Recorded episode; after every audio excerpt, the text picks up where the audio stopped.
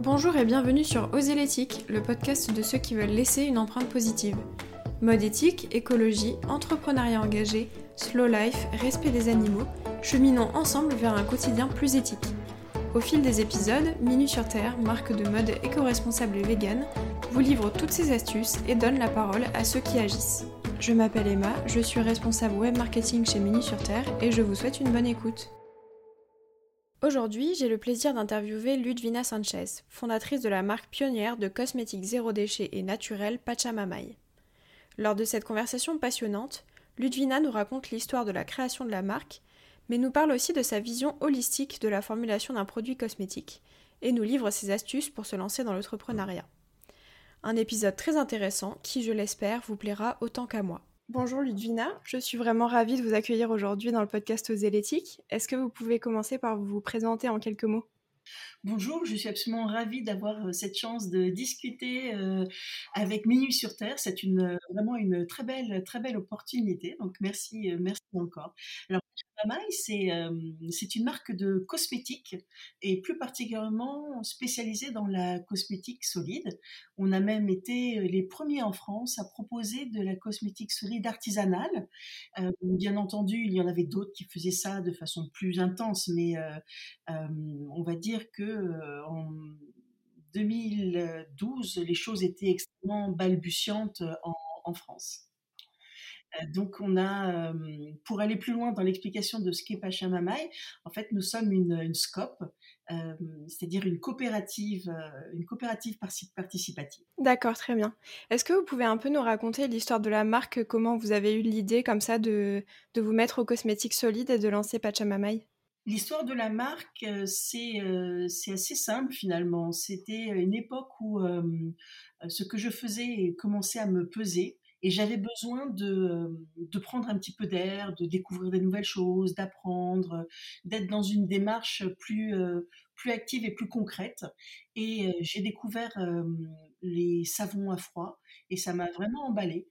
j'ai trouvé que ça me donnait la possibilité d'une réflexion, de faire autre chose. Et finalement, c'est à travers une activité individuelle, un hobby, je dirais, que les choses se sont déclenchées. Tout simplement parce que euh, petit à petit, autour de moi, on m'a dit Ah, mais c'est super, tu devrais en faire quelque chose. Et d'une, d'une activité euh, ludique, je suis passée, mais très, très, très rapidement, à l'idée d'un projet professionnel. Et ça s'est, euh, fait extrêmement simplement parce que finalement, je me suis aussi rendu compte qu'il y avait une demande pour cela. Du coup, vous avez lancé la marque en 2012, donc c'est bien ça, 2012 Alors, pas tout à fait. J'ai fait mes premiers savons en 2012 fin 2012, je dirais. Et en début 2013, je, suis partie sur l'idée d'en faire quelque chose de plus sérieux. Et, du coup, les premiers produits que j'ai pu tester, que j'ai pu faire, c'était donc d'abord des savons et ensuite des shampoings solides. Et ceux-là, effectivement, ont été finalisés en 2013.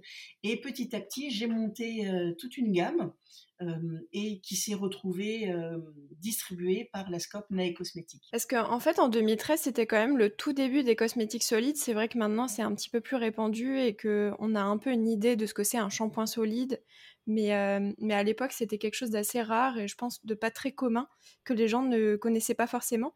Est-ce que du coup, vous avez dû faire preuve de pédagogie pour expliquer vos produits et les avantages qu'ils pouvaient avoir par rapport aux produits conventionnels?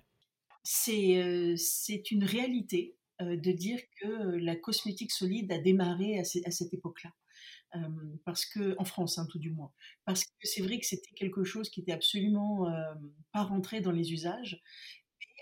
Quand j'ai commencé à, comprendre les intérêts, les avantages, les bénéfices pour les, personnes, mais aussi pour la nature, l'environnement en termes d'impact écologique, euh, ça a été très rapide comme, euh, comme décision. Je me suis lancée dedans vraiment euh, de façon très convaincue. Et je savais que ce qui était une niche ne serait pas longtemps une niche, que ça ne pouvait que se transformer en un véritable marché, tout simplement parce que la demande des, de la société est là.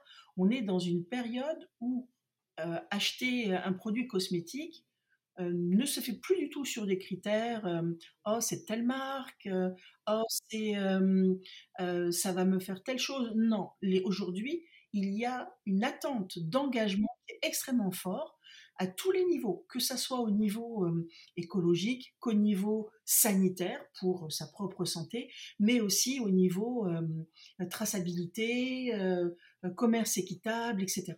Ouais, tout à fait. Est-ce que vous avez remarqué qu'on avait du retard peut-être par rapport à d'autres pays, heu, au niveau des cosmétiques solides et écologiques ou pas forcément? C'était quelque chose qui qui était assez lent à se développer au départ, heu, partout dans le monde? Heu, je je citerai le le l'existence de Lush qui est quand même le véritable pionnier,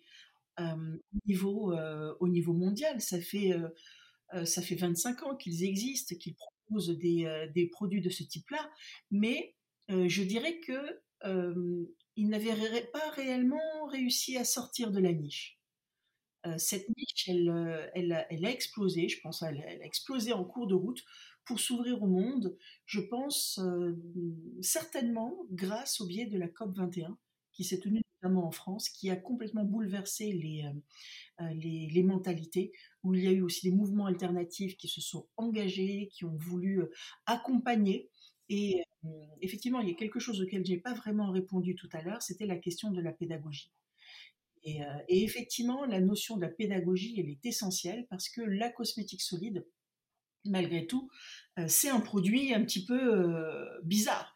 Je vous montre ce petit, ce petit galet, s'il n'est pas dans une boîte où il y a écrit ce que c'est, spontanément, vous n'allez pas deviner ce que c'est. Non seulement vous savez pas savoir ce que c'est, mais en plus vous allez même pas savoir comment l'utiliser.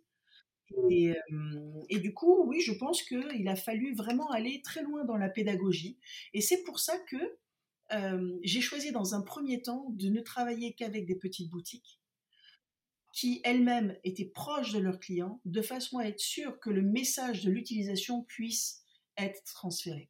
Pour moi, ça a été vraiment extrêmement important de pouvoir expliquer, de pouvoir être, heu heu, présent sur les réseaux sociaux, pour pouvoir répondre aux questions, heu, pour pouvoir même faire des, on a fait par exemple des petites vidéos de mode d'utilisation des, des cosmétiques solides qui sont extrêmement ludiques et qui montrent qu'effectivement on peut se poser plein de questions, mais au final c'est facile d'utilisation. C'est ça, je pense que ça peut interroger au départ, mais avec toute la communication qui a été faite autour de ces nouveaux produits, maintenant c'est un peu plus rentré dans les mœurs. Là, j'ai vu il y a pas longtemps que même dans les supermarchés, maintenant on trouve des des shampoings solides, donc j'ai l'impression que c'est vraiment devenu, heu, commun en fait. Est-ce que vous avez l'impression qu'avec la crise du covid, ça a changé quelque chose? Peut-être que les gens, heu, se sont un peu plus tournés vers ces alternatives ou pas forcément? Alors, hem, pour en revenir auss pour revenir aussi à la question de la de la pédagogie, je crois qu'il y a eu un énorme travail de pédagogie qui a été fait et cette niche finalement elle est, heu, elle s'est élargie et aujourd'hui on en est encore à faire de, hem, un petit peu de pédagogie, mais vers un public différent. Un public davantage habitué à fréquenter des grandes surfaces parce que c'est plus commode, parce que c'est plus accessible, enfin pour plein de raisons, différentes et et je crois effectivement que, on a une chance aujourd'hui extraordinaire puisque les grands se sont, hem, mis sur ce marché. Ça veut dire que la cosmétique solide est en phase d'aller de plus en plus vers, heu, la démocratisation et hem, et ça va montrer aussi à tout le monde que ça va être facile d'accès. Donc d'une certaine manière, oui, on est dans une phase où on continue à, avancer, à se dire que c'est intéressant pour la santé et je pense qu'effectivement le le la crise du covid, hem, n'y est pas pour rien quand même, hein, dans ce développement puisque les gens ont passé beaucoup de temps chez eux. Hem, on a vu d'ailleurs des ventes exploser sur des sujets un peu inhabituels, par exemple les canapés, par exemple les robots culinaires. Ça veut dire tout simplement que les gens se sont bien entendu avec, heu, les histoires des confinements, tournés vers eux, tournés vers la famille, vers la santé. Les gens ont fait leur propre pain. C'est vraiment des changements de consommation qui sont super importants, mais qui signifient bien aussi la volonté de reprendre en main certaines choses qui avaient été abandonnées et sur lesquelles on se posait plus de questions. Ouais, tout à fait. Et est-ce que la cosmétique, c'est un sujet qui vous a toujours intéressé? Vous en êtes venu comment en fait à fabriquer des savons comme un hobby? Je je je je vais avouer quelque chose, hein, la cosmétique, ça ne m'intéresse absolument pas. Je suis une utilisatrice lambda, hem, j'avais quelques marques fétiches que j'adorais acheter pour avoir des paillettes qui brillent sur les yeux au moment des fêtes. Vous savez, les trucs des filles, quoi. Ça, c'est vraiment, oui, voilà.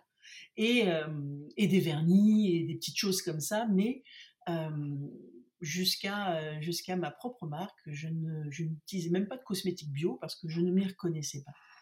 je n'étais ni une, convaincue de la cosmétique, ni une, une professionnelle de la, de la, de la question. C'est en fait les valeurs que l'on peut mettre derrière la cosmétique solide qui m'ont complètement embarqué. Donc j'aurais pu faire autre chose que de la cosmétique solide à partir du moment où ces valeurs pouvaient être présentes, pouvaient être mises en avant et, et me donner libre choix dans, dans la créativité, la découverte, etc.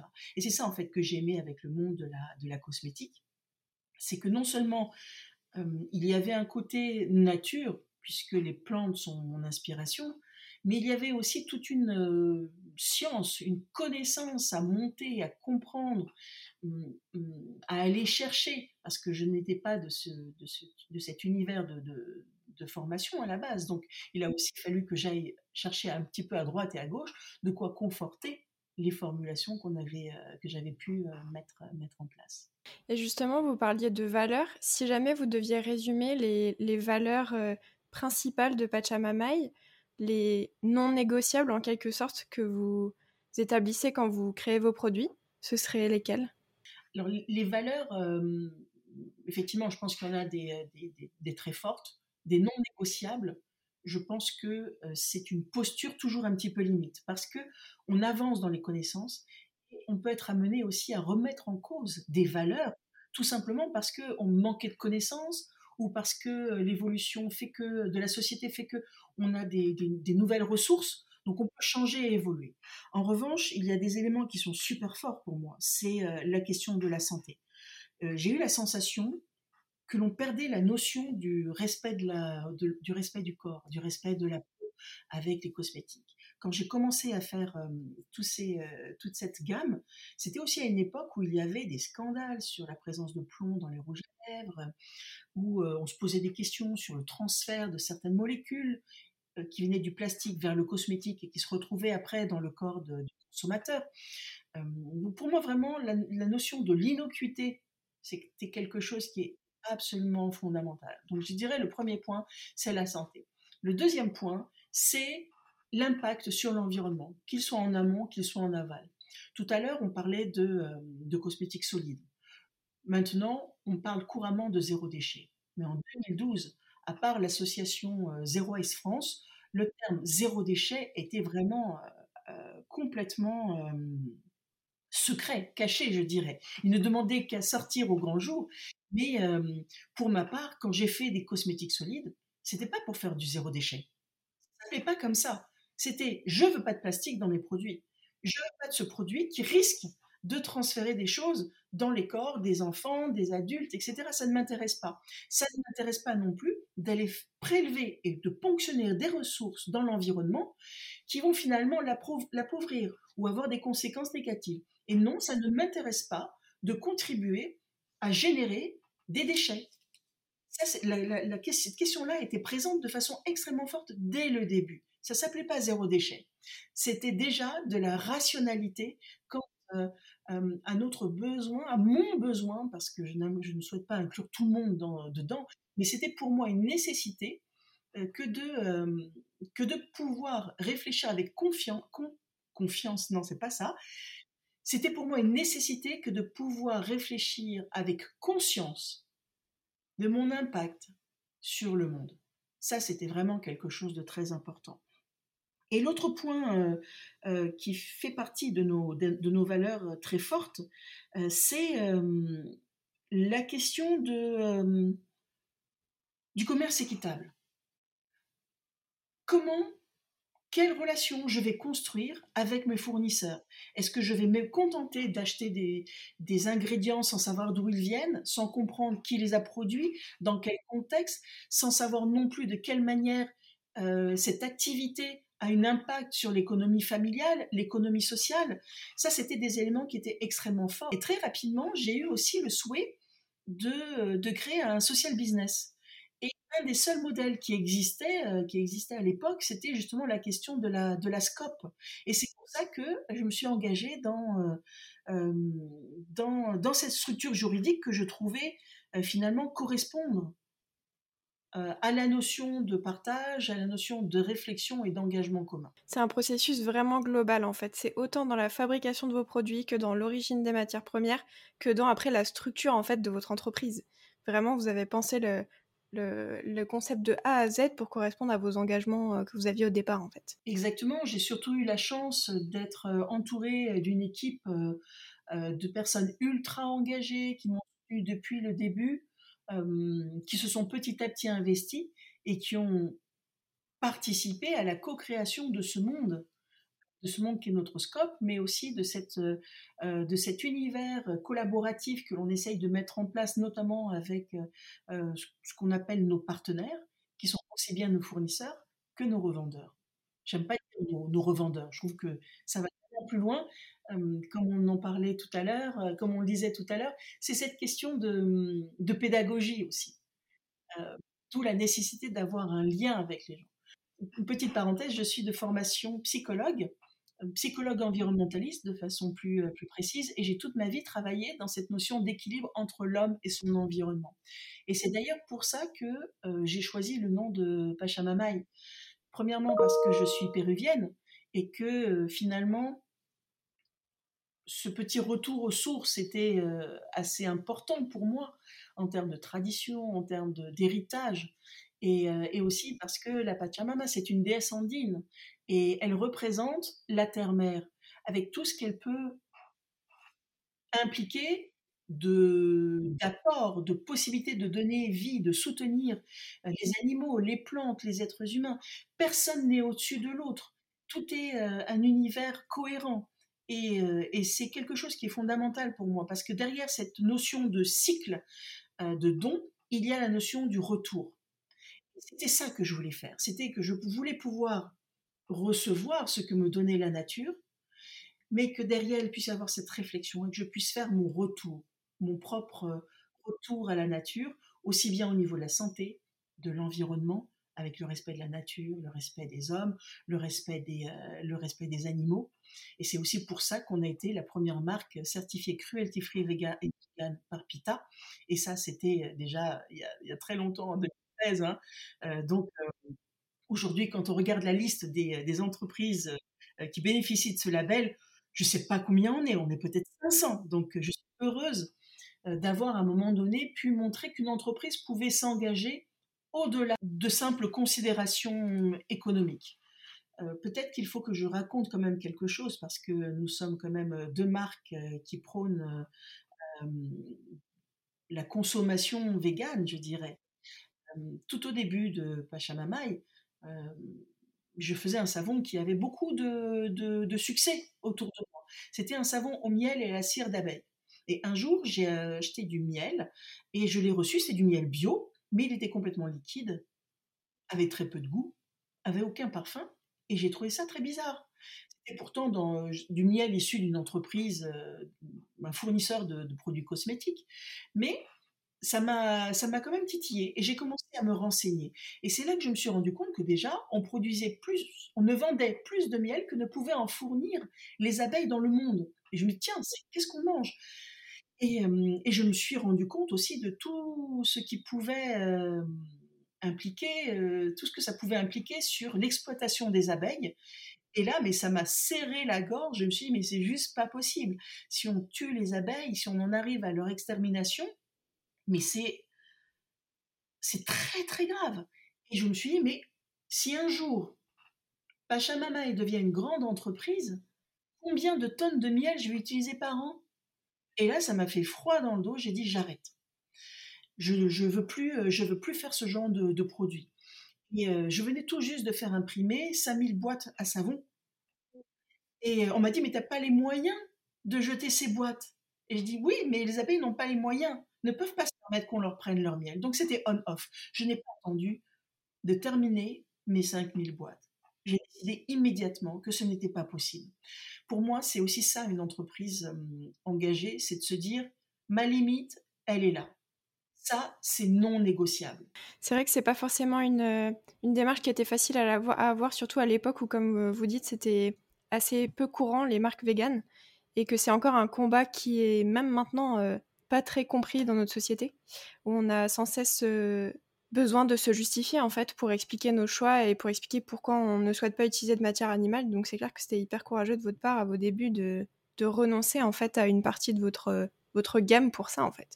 Oui, parce que il ne faut pas le nier, le miel c'est extraordinaire, c'est un trésor ultime.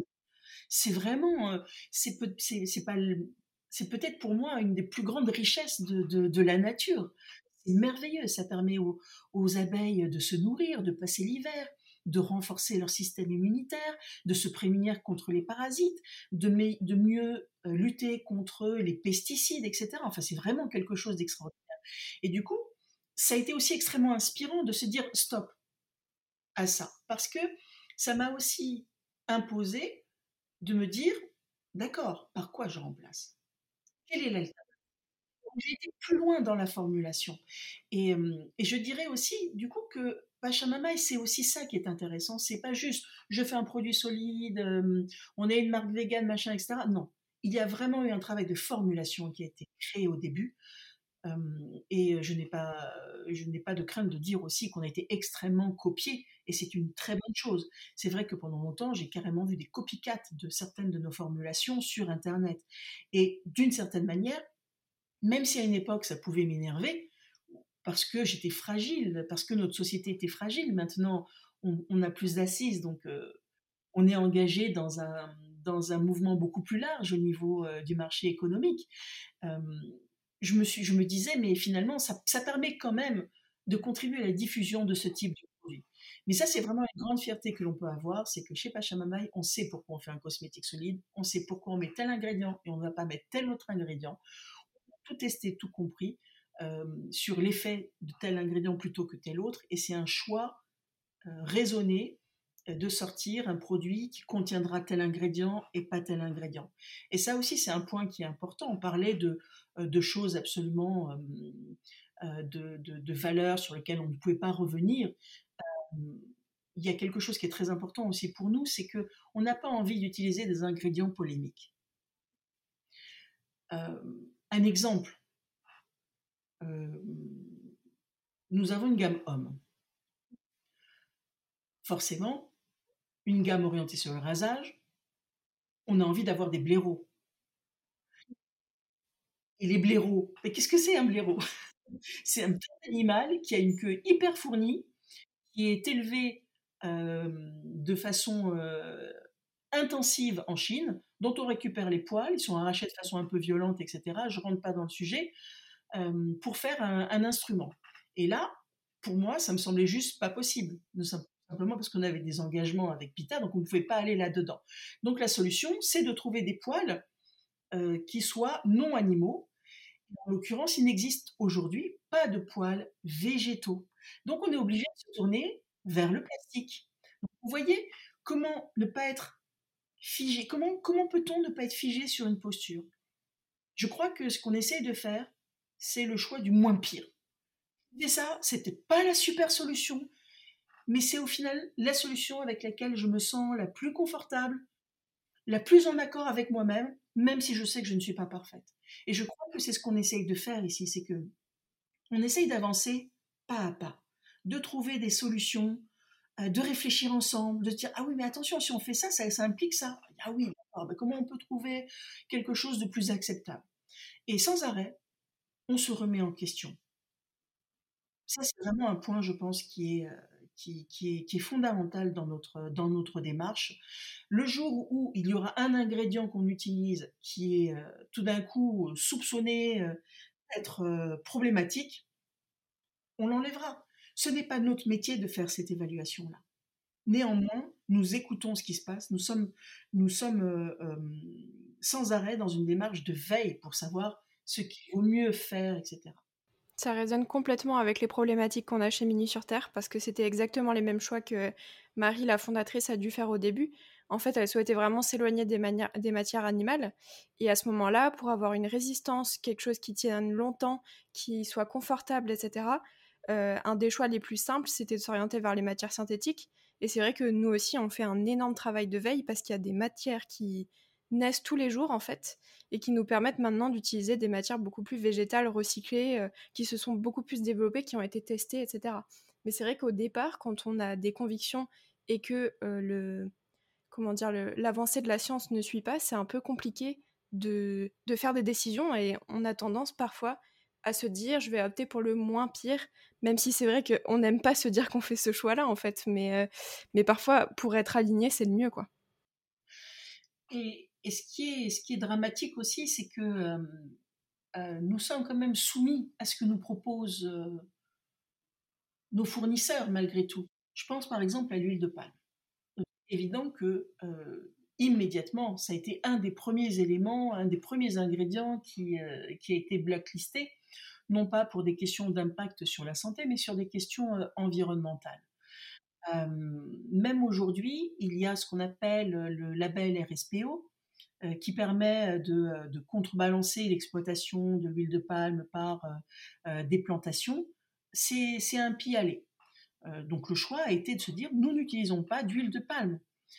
En revanche, il y a certains ingrédients transformés, issus de matières premières naturelles, comme des acides gras, qu'on utilisait au début, et tout d'un coup, un jour, alors qu'on avait des attestations 100% coco, par exemple, on s'est rendu compte que c'était plus le cas qu'il y avait eu des changements et qu'on se retrouvait avec des acides gras dérivés de l'huile de palme.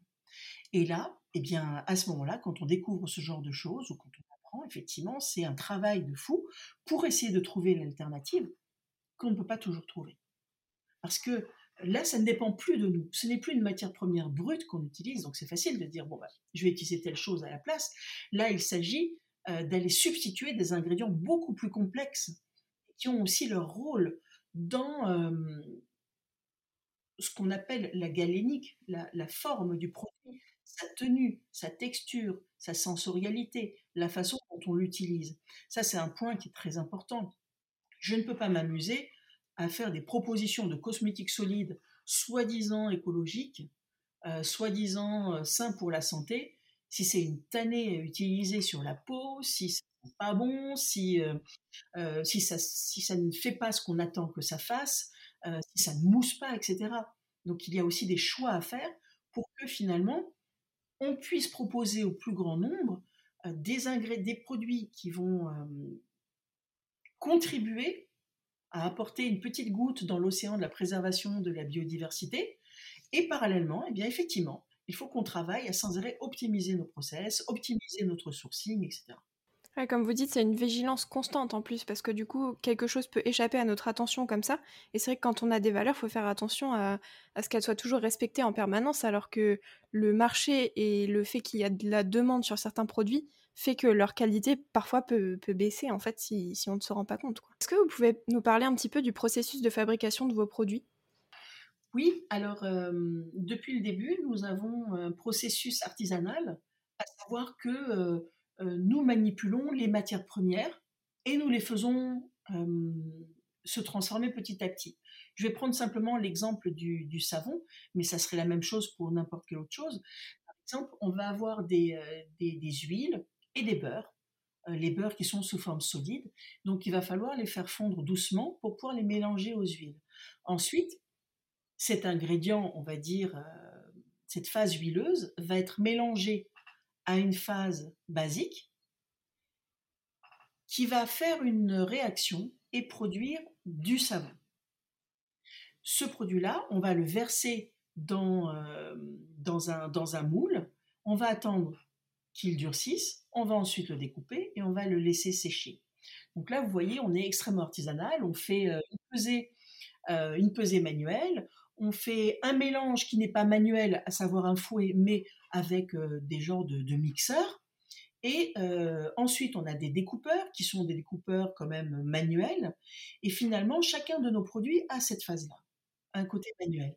Ce qui s'est passé, c'est qu'au fur et à mesure où la demande augmentait, il a fallu aussi trouver des outils qui permettent de soulager euh, les personnes qui fabriquent les produits. Euh, de rendre les choses moins difficiles, moins difficiles à porter, moins difficiles à tourner, etc. on s'est équipé petit à petit d'outils du genre pétrin de, boulanger. donc on reste encore dans, du, franchement artisanal. Ok, c'est très intéressant. Si jamais vous deviez nous parler d'un challenge que vous avez rencontré en tant que chef d'entreprise depuis la création de Pachamamai et qui vous a particulièrement marqué, lequel serait-il? Je pense qu'il y a beaucoup de challenges quand on est entrepreneur, donc c'est pas forcément facile comme question. Il y a énormément de, challenges. Euh, je dirais que le premier, mais en fait pour moi c'est pas vraiment un challenge. Euh, le, premier point, c'est, euh, je dirais, le fait d'avoir à apprendre plein de métiers différents. en même temps, c'est pas trop un challenge parce que j'adore apprendre, je suis extrêmement curieuse, et si je n'apprends pas quelque chose tous les jours, je meurs. d'une certaine manière, c'était facile, même si c'était extrêmement prenant, même si derrière il y a un challenge de ne pas se tromper ou de faire le moins d'erreurs possible. En revanche, ce qui était un véritable challenge et qui m'a coûté euh, aussi, euh, c'était de faire face à une croissance hallucinante. Euh, ça, ça a été vraiment absolument incroyable, la façon dont, dont il a fallu faire face, trouver des solutions, faire des recrutements, trouver les bonnes personnes faire un petit peu le pompier, aller à droite, à gauche pour essayer de résoudre un souci, trouver une solution pour ça, ne pas compter ses heures. je dis ça en termes aussi de fatigue que cela implique, en plus du, stress. Donc oui, je dirais que le, plus gros challenge, ça a été de faire face à la croissance et de faire en sorte que tout reste malgré tout homogène. Oui, de garder toutes vos belles valeurs que vous avez citées précédemment, tout en ayant une croissance rapide, ça a dû être très compliqué à mettre en place. Exactement, parce que c'est des choix aussi qui sont très importants. quand on est en croissance, les équipes augmentent, donc comment maintenir cette cohérence? Parce qu'il faut faire vivre les équipes aussi, donc quels sont les choix que l'on va faire de développement? Jusqu'à présent, on a toujours été extrêmement précautionneux et on est encore aujourd'hui à choisir nos, euh, partenaires revendeurs euh, et d'être sûr que euh, leurs engagements sont en cohérence avec les nôtres, à savoir le zéro déchet, la cosmétique végane, la cosmétique naturelle, hum, la proximité avec le client, le côté éducatif, pédagogique dont on, dont on parlait, qui me semble tellement, tellement nécessaire. Même quand tout le monde saura utiliser un, shampoing solide, par exemple. je trouve que de rester en contact avec les gens, c'est fondamental. C'est pour ça que je faisais une petite parenthèse tout à l'heure en disant que j'étais psychologue environnementaliste. C'est que finalement, la qualité de la relation humaine, je n'y réfléchis pas. C'est juste là ça fait juste partie des valeurs dont on parlait tout à l'heure aussi. Tout à fait, mais c'est ce qui fait partie du choix aussi quand on décide de se tourner vers une marque ou une autre, quand on, quand on veut passer par exemple à une consommation un peu plus responsable de l'environnement. C'est l'histoire du produit, c'est de savoir euh, ce qu'il y a derrière, avec quoi c'est composé, mais aussi la manière dont la marque communique en fait et a l'air d'être proche de nous ou pas. Est-ce que vous avez des conseils à donner aux femmes qui souhaiteraient se lancer dans l'entrepreneuriat? Je pense que c'est un vaste sujet. Alors, je, pense que euh, le premier conseil que je donnerais, euh, c'est euh, d'être capable de s'aimer et de se faire confiance, coûte que coûte. Quels que soient les, euh, retours d'en face, quel que soit ce que disent les études de marché, quand je me suis lancée, des amis proches m'ont dit c'est super, vas-y, ça n'existe pas, tu peux lancer, tu peux faire quelque chose comme ça. D'autres m'ont dit le marché de la cosmétique bio, c'est euh, sursaturé, n'y va pas. Euh, il y a tellement de boîtes cosmétiques qui ouvrent chaque année et qui coulent chaque année, n'y va pas. À chaque fois, c'était des conseils pour me protéger. Finalement, je crois qu'il faut se faire confiance et écouter cette petite voix.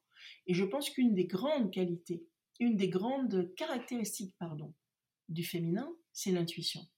C'est cette capacité à écouter à entendre les petites voix qui murmurent, euh, qui murmurent du monde entier, qui disent Ah ouais, il y a ça, il y a ça, il y a ça. Et c'est finalement d'être à l'écoute. Et je crois que c'est ce qui permettra de pouvoir trouver de bonnes solutions, d'être en phase avec son épave, d'être en phase avec le monde. Donc, c'est vraiment se faire confiance. Et pour se faire confiance, il faut accepter de faire des erreurs, il faut accepter de prendre des risques, et ne pas s'en vouloir. C'est pour ça que j'ai dit cette petite phrase, il faut s'aimer aussi. C'est ça, et lutter aussi sûrement contre le syndrome de l'imposteur qu'on est, je pense, nombreuses à avoir en tant que femme. Parce qu'on ose moins, en fait, que les hommes, peut-être parce qu'on nous a... On nous l'a appris, je sais pas exactement d'où ça vient, mais, c'est vrai que c'est un peu. J'ai l'impression qu'il y a quand même moins de femmes dans l'entrepreneuriat que d'hommes, et, que c'est beaucoup plus difficile pour une femme parfois d'oser se lancer pour des raisons peut-être à la fois de manque de confiance en soi et puis de culture de la société en général, quoi. Mmh. Je suis tout à fait d'accord. D'ailleurs, euh, mmh, je pourrais citer des associations de femmes entrepreneurs, euh, des associations d'hommes entrepreneurs? Je crois, je ne connais pas. il y a une raison aussi si on crée ce genre, de, ce genre d'association. Donc, euh, on est à parler de parité. Vous imaginez, on parle de parité. Enfin, c'est quoi cette histoire? C'est encore la preuve que euh, il y a de la place pour certains et pas pour d'autres. Donc euh, l'idée, c'est justement peut-être de se sortir de cette idée de, parité.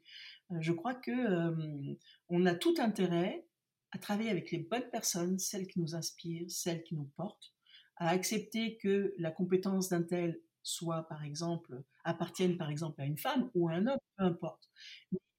je crois qu'il faut savoir bien s'entourer et et être finalement, euh, encore une fois, à l'écoute de, euh, de la réalité du terrain. Mmh, tout à fait. Utiliser son intuition, comme vous le disiez. Est-ce que vous avez un mantra qui vous motive au quotidien, quelque chose que vous vous dites quand vous rencontrez un challenge et qui vous aide à vous remotiver?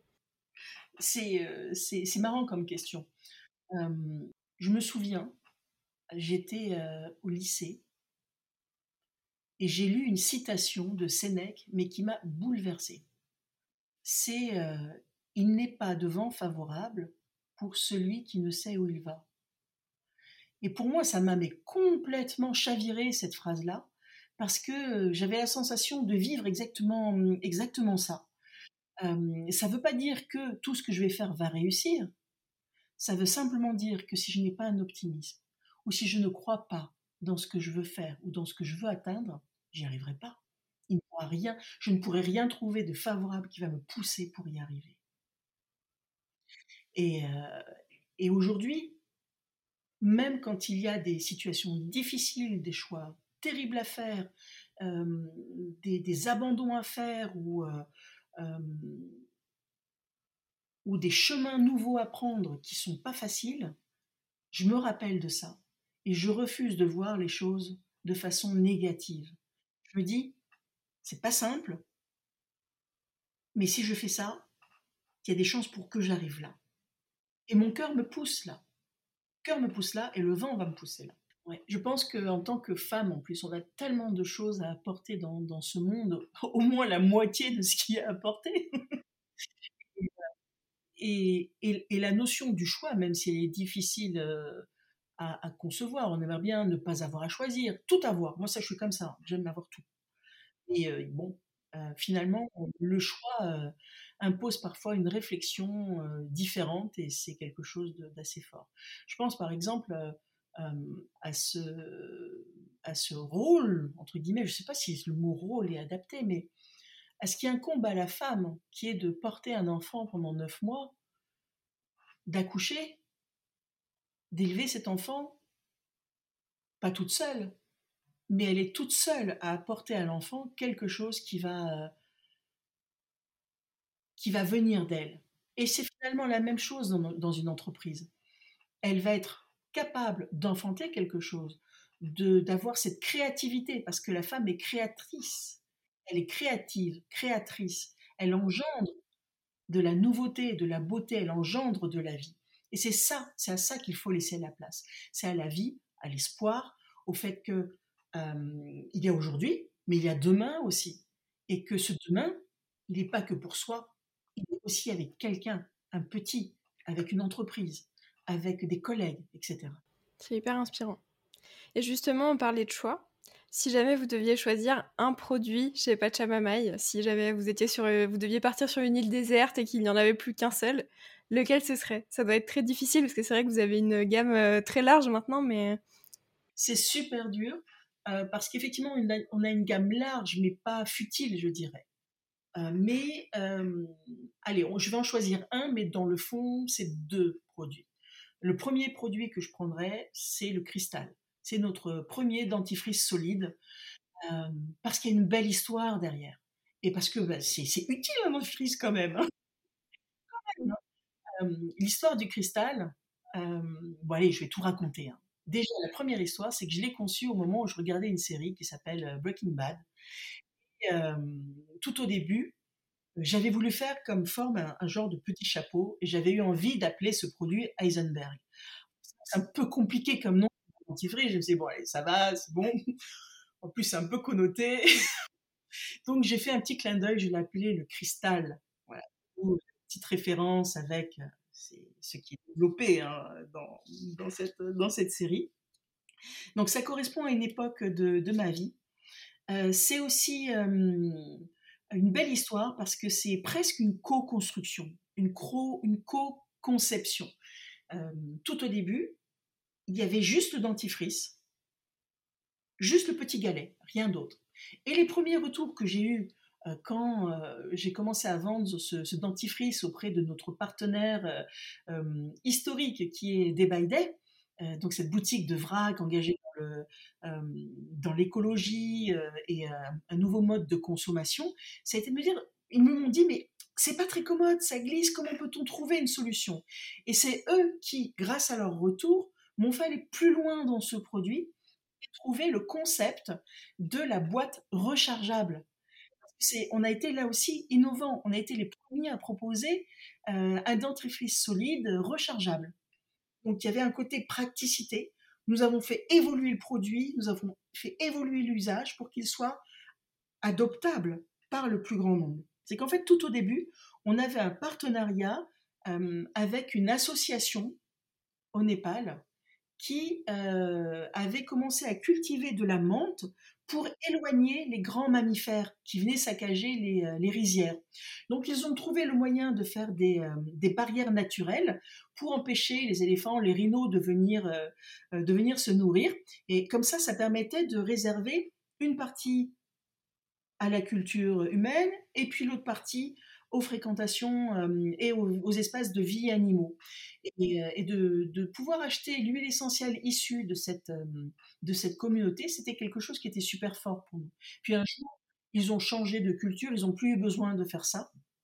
Donc on a dû abandonner cet ingrédient. Mais pendant longtemps, c'était aussi un peu un symbole de qu'est-ce qu'on peut faire avec nos engagements véganes. Et ensuite, c'est aussi un produit que j'aime beaucoup parce que c'est notre plus grande vente. Voilà, c'est vraiment le, produit qu'on vend, euh, qu'on vend le plus. Vous voyez, il y a plein de choses par rapport, euh, par rapport. Et donc, je fais quand même une petite parenthèse euh, sur, sur mon deuxième produit, c'est le shampoing. Ça, j'avoue que c'est quelque chose qui est super important. et on choisit celui qui nous correspond en fonction du type de cheveux, etc. Et pourtant, quand j'y réfléchis, tout au début, quand je faisais que des savons et des shampoings, le premier sourire du matin, ma première motivation du matin quand je me levais, c'était de me dire Ah, c'est l'heure d'aller prendre une douche avec les savons. Avec les savons. Je me souviens de ce contact avec le savon, ce parfum, moi qui avais oublié ce que c'était que le savon, qui utilisait des gels douches euh, avec des senteurs monoï, euh, Tahiti, etc. Non, là c'était autre chose. Et je sentais cette connexion avec la terre avec ces huiles essentielles de lavande, par exemple, que j'adore, euh, qui m'emmenaient euh, dans des champs de fleurs violettes. Je réfléchissais euh, au, beurre de karité qui se trouvait dedans, qui était issu de coopératives de femmes. Je me reconnectais au travail qui était fait, par ces personnes qui vivent aussi loin de, chez nous et qui travaillent ce beurre qui est un beurre sacré dans leur culture. Je me reconnectais en fait à tout ça. Et, voilà, donc c'est difficile finalement de choisir, de choisir un produit, mais je sais aujourd'hui que dans chacun des produits que l'on va fabriquer, il y a une histoire.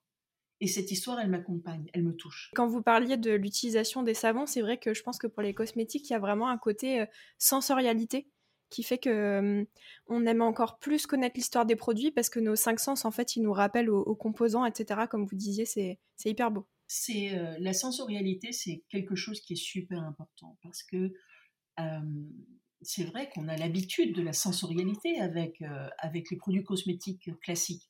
Je parlais tout à l'heure des parfums, mais je pourrais parler de la mousse, je pourrais parler d'un fondant, d'un toucher velouté, etc. Et c'est ce qu'on essaye d'obtenir à chaque fois dans, dans, nos, dans nos formulations. C'est quelque chose qui est essentiel pour moi. Je suis extrêmement sensorielle. Chaque parfum a une histoire pour moi, me renvoie à des souvenirs. je suis capable de reconnaître le toucher d'un savon sur ma peau, de distinguer que ce savon vient de telle société, celui-ci de telle autre. Enfin, c'est assez, c'est assez marrant. pour moi, la sensorialité, c'est, très important. Et, et aujourd'hui, c'est vrai que on a envie d'offrir ça, de donner ça. Et malgré tout, quand on compare l'utilisation d'un savon avec d'un gel douche, voilà, faisons le geste. Faisons le geste d'un gel douche. Je prends mon flacon. Excusez-moi, crachouiller dans le micro je, jette euh, une noisette de gel douche et pof, je le frotte sur le corps, ça va super vite, je me pose pas de questions euh, et je fais ça de façon complètement machinale. Quand vous avez un savon dur dans la main, vous l'amenez sur la peau, vous le maintenez, vous avez une conscience de ce que fait votre main et vous vous rendez compte de là où passe le savon sur votre corps. Et c'est ça qui est extraordinaire avec la cosmétique solide c'est qu'on n'a jamais été autant au contact avec le corps qu'avec ce type de produit.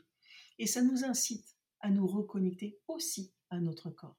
Et ça, j'adore. Vraiment, ce concept de, se reconnecter avec nos corps, avec nos sens, tout simplement parce que c'est tellement inhabituel d'utiliser un cosmétique solide qu'on est attentif.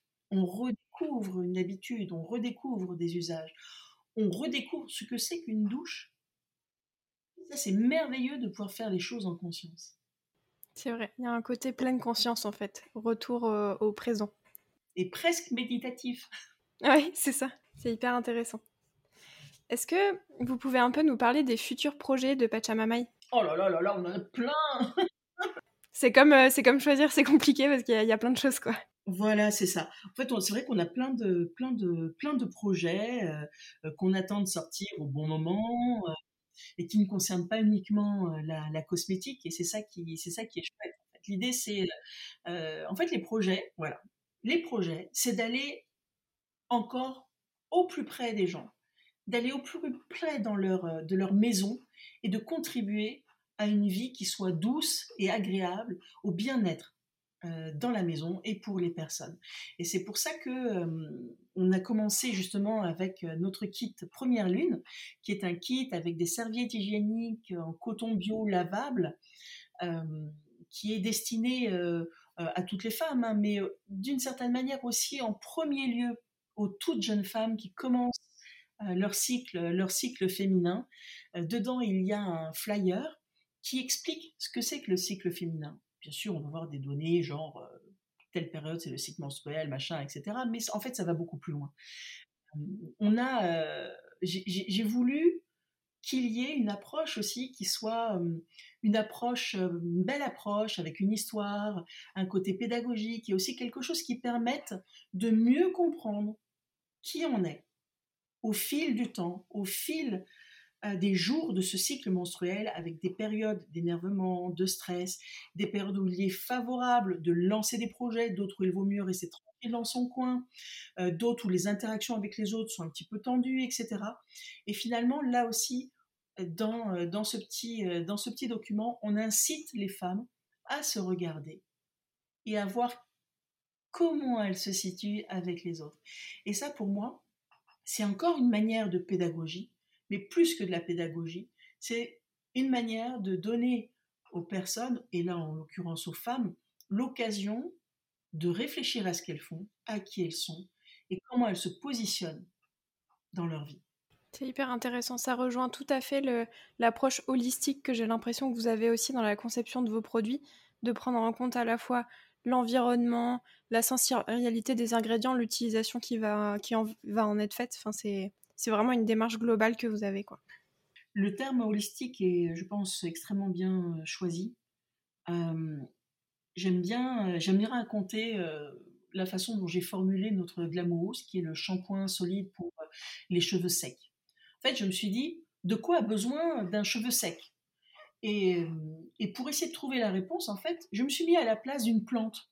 Je me suis dit, je suis dans un environnement où il fait super chaud, il y a plein de soleil, je manque d'eau, qui je suis et qui il y a autour de moi. Et là, euh, j'ai vu des baobabs, j'ai vu euh, la fleur d'ylang-ylang, je les dans leur, dans leur environnement et je me suis dit, mais voilà, ce sont des plantes qui se sont adaptées à leur environnement. Et finalement, des cheveux, des cheveux secs, eux aussi vont avoir envie de fonctionner de la même manière. Et c'est pour ça que j'ai choisi ces ingrédients de façon spécifique pour répondre aux besoins des cheveux secs. C'est vraiment génial comme manière de voir la conception des produits, c'est très intéressant. Pour finir, où est-ce qu'on peut retrouver les produits Pachamamai Je me doute que vous êtes euh, dans beaucoup de boutiques, vous êtes aussi en ligne, vous êtes sur les réseaux sociaux. Oui, alors euh, ben déjà vous pouvez nous trouver sur notre site internet euh, www.pachamamai.com. nous avons beaucoup de revendeurs. je parlais tout à l'heure euh, des boutiques engagées dans le, dans le zéro déchet. Donc là, vous pouvez, euh, vous pouvez nous trouver aussi extrêmement facilement. On est distribué en France, on est distribué aussi beaucoup en Europe, euh, un petit peu ailleurs aussi.